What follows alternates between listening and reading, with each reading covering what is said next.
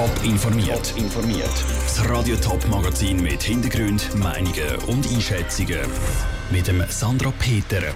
Wie es Nein vom Bundesrat zu der expliziten Zustimmung vor dem Sex bei den Befürwortern und Gegnern ankommt und wie 65.000 Leute wegen der Waldbrände im Amazonas gegen das Freihandelsabkommen mit den Mercosur-Staaten kämpfen, das sind Themen im Top informiert. Zuerst ja, dann an. Mit dieser Kampagne fordert Amnesty International im Moment gerade, dass es vor dem Sex in Zukunft eine explizite Zustimmung braucht. Zu deren Idee hat sich jetzt auch der Bundesrat in einer Antwort das Parlament geäußert. Für den Bundesrat ist klar, das braucht es nicht. Patrick Walter. Aktuell ist die Situation in der Schweiz so. Wenn jemand Nein sagt, sich aber nicht physisch zur Wehr setzt, ist es weder eine Vergewaltigung noch sexuelle Nötigung. Genau das wird Amnesty International ändern. Sagt einer der Sexpartner nicht explizit Ja, dann soll der Sex neu als Vergewaltigung gelten. Der Bundesrat hat sich gegen das gestellt. Entsprechend enttäuscht ist Amnesty International.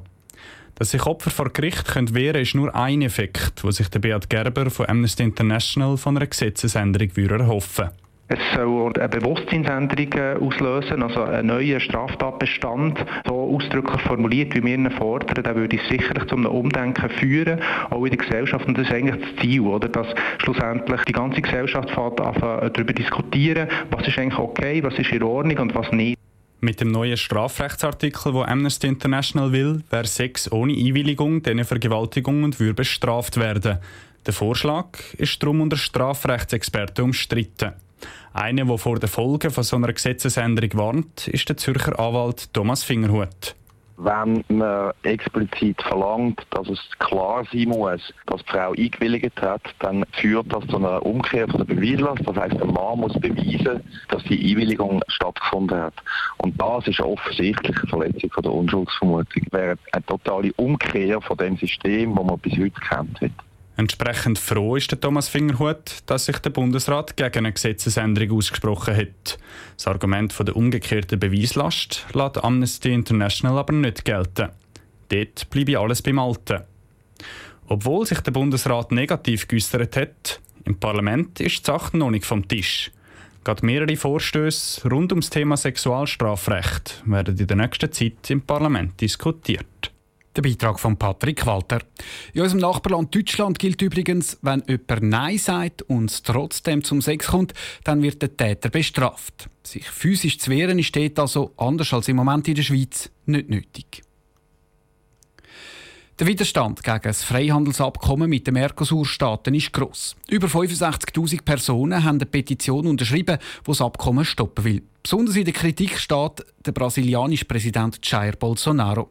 Er sei schuld an der massiven Abholzung am Amazonas und mache zu wenig gegen die massiven Brände. Cosette Espinosa berichtet aus dem Bundeshaus. Die Bilder vom brennenden Amazonas die letzten Tage gehen unter die Haut.